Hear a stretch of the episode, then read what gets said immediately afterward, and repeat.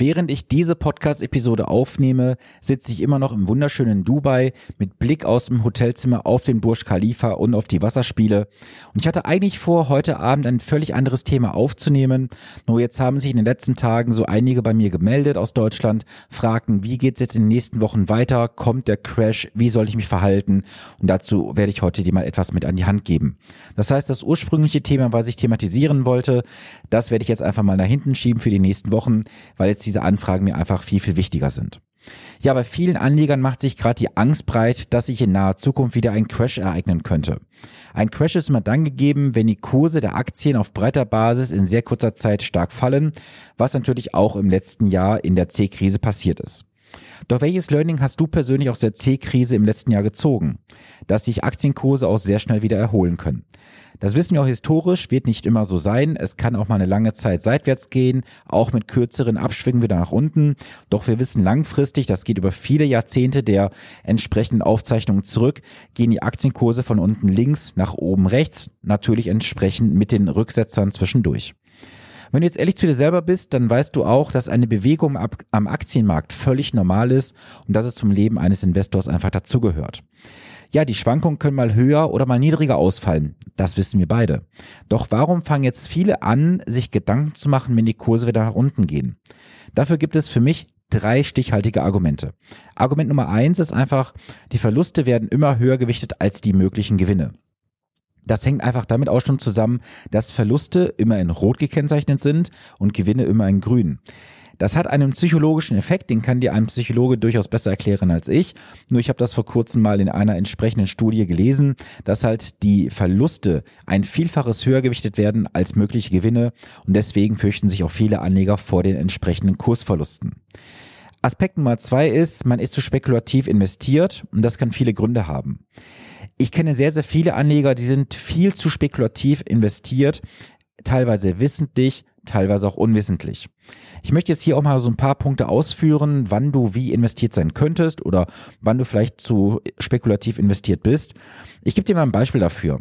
Es gibt sehr viele Anleger, die jetzt ihre Anlagen über Versicherungslösungen äh, abwickeln dann gibt es hier mal durchaus auch entsprechende Versicherungsvermittler, die packen da irgendwelche ETFs rein, irgendwelche aktiven Fonds, wissen aber gar nicht, was dahinter steckt, mixen da irgendwas zusammen und am Ende bist du unter Umständen in bis zu 100% Aktien investiert, obwohl das Ganze gar nicht zu deinem Risikoprofil passt. Das ist ein Punkt, den ich sehr, sehr häufig feststelle in Beratungen. Ich werde natürlich zum Versicherungsprodukt nicht beraten, aber zumindest sehe ich es sehr, sehr häufig, dass halt ähm, Anleger viel zu spekulativ investiert sind, obwohl es gar nicht zu ihrem Risikoverhältnis passt. Ja, dann kann es noch einen Grund haben und zwar, dass du einfach der Gier verfällst, dass du einfach sagst, mir ist es vollkommen egal, in was ich investiere, Hauptsache ich habe einen größtmöglichen Gewinn und du weißt auch, es gibt keinen Gewinn ohne entsprechendes Risiko. Das Risiko in diesem Fall ist unter anderem auch die Volatilität oder halt auch die entsprechenden Kursverluste, die du dann halt realisierst. Ja, Aspekt Nummer drei ist einfach, der Anleger denkt, er könnte später günstiger einkaufen und so ein Schnäppchen machen. Und genau eine solche Sprachnachricht hat mir jemand letzte Tage auch zukommen lassen, als ich hier in Dubai war. Er wollte jetzt aus seinen Positionen aussteigen, weil er sagte, ja, da kommt ja in den nächsten Wochen der Crash, dann kann ich günstiger einsteigen. Und ich kann dir sagen, das ist vollkommener Blödsinn. Du wirst es als Anleger nie schaffen, den denkbar idealen Tag zu treffen zum Einsteigen und zum Aussteigen und dann wieder einsteigen. Du wirst irgendwo dazwischen anfangen und dann kommt dir eines wieder in die Quere. Das ist einmal die Gier und natürlich auch das Thema die Verlustangst. Du hast die Verlustangst, irgendwann nicht dabei zu sein. Du investierst, obwohl es ein vielleicht nicht so günstiger Zeitpunkt ist. Ja, und was passiert dann? Die Kurse fallen weiter, du steigst wieder aus. Und so geht das ganze Dilemma weiter und weiter, bis du irgendwann, ich sag's ganz ehrlich, die Schnauze gestrichen voll hast und irgendwann gar nicht mehr investierst. Das ist auch der Grund, warum in den letzten 10, 15 Jahren sich immer mehr Menschen letztendlich von Aktien entfernen und dann irgendwo auf irgendwelche ähm, anderen Möglichkeiten ausweichen, weil sie sich damals vielleicht in der Dotcom-Zeit 2000, 2001 gehörig die Finger verbrannt haben. Aber auch hier müssen wir natürlich wieder differenzieren, bist du in Einzelwerten investiert oder bist du über eine Fondslösung investiert. Und ich habe ja auch immer wieder gesagt, dass ich kein Freund von Einzelwerten bin, denn du solltest immer breit gestreut investieren. Das ist die Grundregel Nummer eins. Je breiter du streust, umso sicherer schläfst du. Doch was machen viele Anleger? Sie investieren blind in irgendwie einen ETF rein, weil er irgendwo gut geratet wird in irgendeiner Zeitschrift, weil dieser Fonds oder dieser ETF irgendwo empfohlen wird in irgendeinem Podcast, in irgendeinem Blogbeitrag und dann wird wie auf Teufel komm raus gekauft, was das Zeug hält, ohne sich mal damit genauestens auseinanderzusetzen. Und ich kann dazu auch gerne mal ein Beispiel geben. Während ich jetzt hier in Dubai war, hat mich eine Sprachnachricht über einen kleinen Umweg äh, erreicht und ich habe dann einfach mal gesagt, hey, warum würdest du jetzt gerne in den DAX investieren wollen? Dann kam da eine Antwort drauf und ich habe dann mal einfach zurückgeantwortet, wo ich gesagt habe, hey, würdest du persönlich beispielsweise in die Deutsche Bank investieren, die seit ihrem Höchstpunkt, also ihren Höchststand bis jetzt rund 90 Prozent von Wert verloren hat? Die Person sagte, ja, höchstwahrscheinlich nicht. Ja, aber mit einem ETF kaufst du halt dieses Unternehmen mit. Du kannst es nicht ändern, weil dieses Unternehmen, sprich die Deutsche Bank, einfach im DAX entsprechend repräsentiert wird und somit auch in jedem DAX-ETF enthalten ist. Ja, lass uns mal zu der Kernaussage kommen, zu der heutigen Überschrift. Und zwar habe ich ja diese Episode genannt, erfolgreiches Investieren hat seinen Preis. Es gibt nichts umsonst, auch den Erfolg nicht. Und das Erfolgreiches habe ich mal in Klammern bewusst gesetzt, weil das Erfolgreiche muss jeder für sich selber differenzieren und auch benennen, was heißt Erfolg für ihn konkret. Für den einen ist es Erfolg, wenn er aus 100.000 200.000 Euro macht. Für den anderen ist es Erfolg, wenn er jedes Jahr 10% Rendite macht. Der andere sagt, hey, wenn ich mein Kapital erst verzwanzigfacht habe. Das musst du bitte mit dir selber ausmachen. Das kann ich hier nicht thematisieren. Doch ich kann dir fünf Punkte an die Hand geben oder beziehungsweise andersrum gesagt, fünf Aspekte, die du bereit sein musst zu bezahlen, wenn du erfolgreiches Investieren durchführen möchtest. Und zwar ist es einmal, ich hatte es bereits heute zu Beginn erklärt, das Thema der Volatilität, also die Schwankung. Es gibt kein Investment am Aktienmarkt ohne Volatilität. Punkt. Du musst bereit sein, die Schwankung auszusitzen. Und jetzt gibt es natürlich auch unterschiedliche Bandbreiten, wie weit eine Schwankung gehen kann. Ich sage dir ganz offen, du musst bereit sein, mal einfach 50 Prozent im Falle Fälle auszusitzen oder zumindest buchhalterisch zu verlieren, wenn du in Aktien investierst zu 100 Prozent. Du kannst natürlich jetzt auch ein Portfolio dir aufbauen, wo du halt entsprechende Anleihen mit reinsetzt oder andere Sicherungskomponenten, um die Volatilität zu dämpfen. Da gibt's unterschiedliche Möglichkeiten zu, aber du solltest, wenn du in 100 Prozent Aktien investierst, bereit sein, mal 50 Prozent deines Depots, deines ähm, Vermögenswertes einfach mal buch, buchhalterisch in den Sand zu setzen. Der zweite Punkt ist das Thema Angst. Die Angst kannst du jetzt im positiven wie auch im negativen sehen. Ich würde jetzt einfach mal so sagen, die Angst ist ja eher vom Wording her negativ behaftet, deswegen gebe ich dir auch mal da diesen Punkt zu. Du hast die Angst vielleicht, etwas zu verpassen, Du hast die Angst, vielleicht irgendwann in der Altersarmut zu landen, weil du sagst, hey, ich habe da ein Problem in 15, 20, 25, 30 Jahren.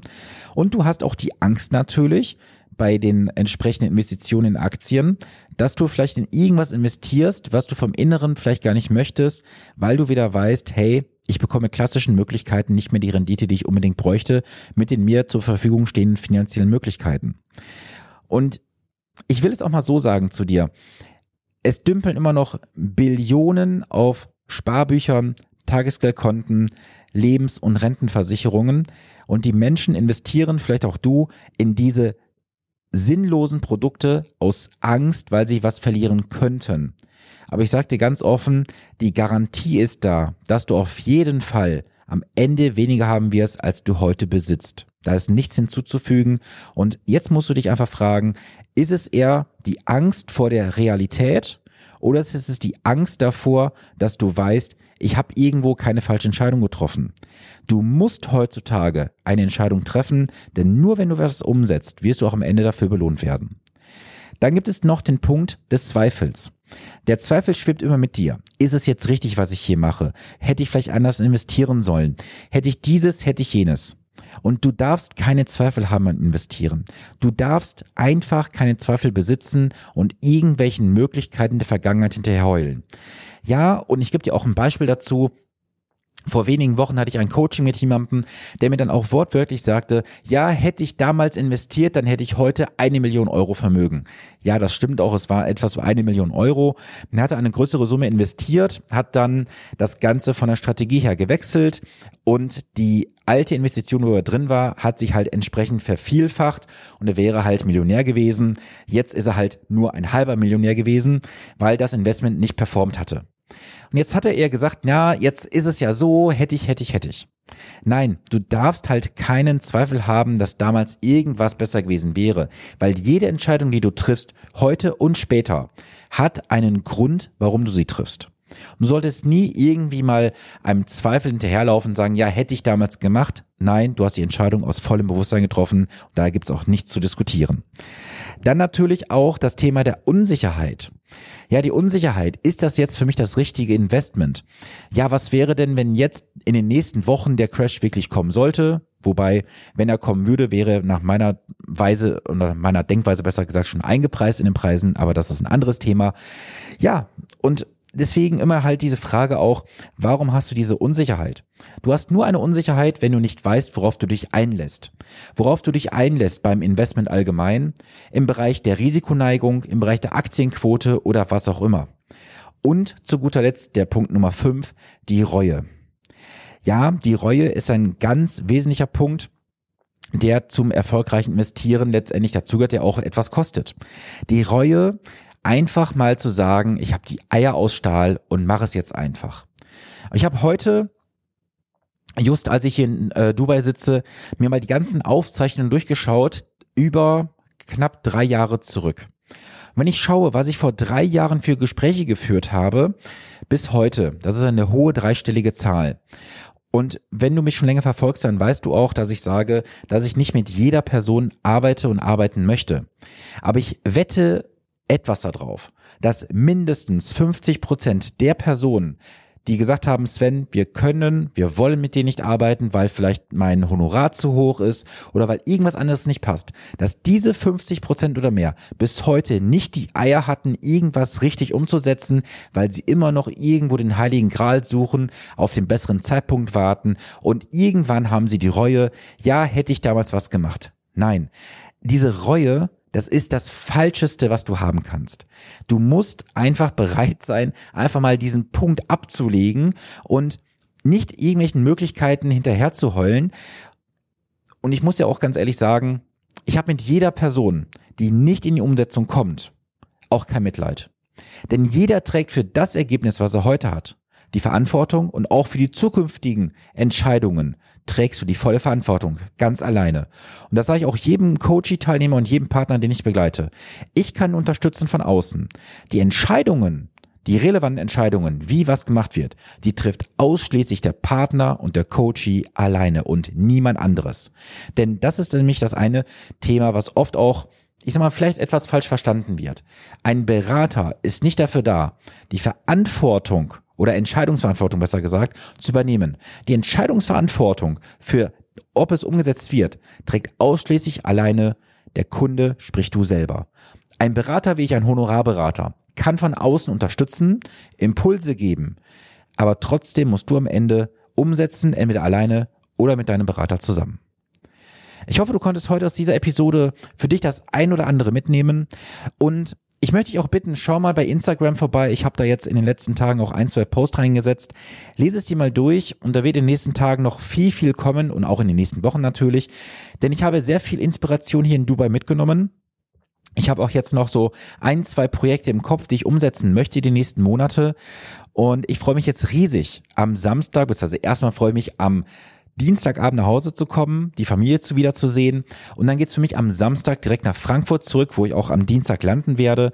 Denn ich habe einen Tag mit einer sehr, sehr kleinen Gruppe und ich weiß, dass ihr, die jetzt dabei sind, auch hier diesen Podcast hören. Ich freue mich mega auf euch und wir werden einen richtig geilen Tag zusammen haben. Und das wird der Umsetzungstag schlechthin werden. Ja, und ich hatte es ja auch in den letzten Episoden bereits angekündigt Du hättest dabei sein können. Und jetzt kommt wieder das Thema, was ich vorhin angesprochen habe. Jetzt hast du vielleicht den Zweifel, ach, wäre ich mal dabei gewesen. Du hast vielleicht die Reue. Ja, hätte ich da was mitnehmen können. Du hast die Entscheidung getroffen, nicht dabei zu sein. Du hättest dich auch dafür entscheiden können. Aber wie es so ist, so ist es halt. Da musst du halt vielleicht im nächsten Jahr, wenn ich nochmal sowas durchführen sollte, gerne teilnehmen. Aber eins kann ich dir von vornherein sagen, nicht für den Kurs, den jetzt diese Teilnehmer bezahlen am Samstag, denn nächstes Jahr wird es auf jeden Fall teurer werden. So, das soll es für heute gewesen sein. Ich wünsche jetzt einen wundervollen Start in die Woche. In, ja, in sieben Tagen hören wir uns hier wieder im Podcast und ich freue mich einfach, wenn du mir einfach mal auch ein Feedback schreibst bei Apple äh, Podcast, ein, eine Rezension, so heißt es ja. Du kannst aber gerne mal über Instagram schreiben, du kannst mich gerne anderweitig kontaktieren und du weißt ja auch, wenn du den Weg zu mir findest oder wenn du den Weg zu mir suchst, dann findest du ihn, so rum ist richtig. Und jetzt wünsche ich dir eine wundervolle Woche, bleibe gesund, wir hören uns dann an der nächsten Woche wieder. Bis dann, viele Grüße, dein Sven Schopka.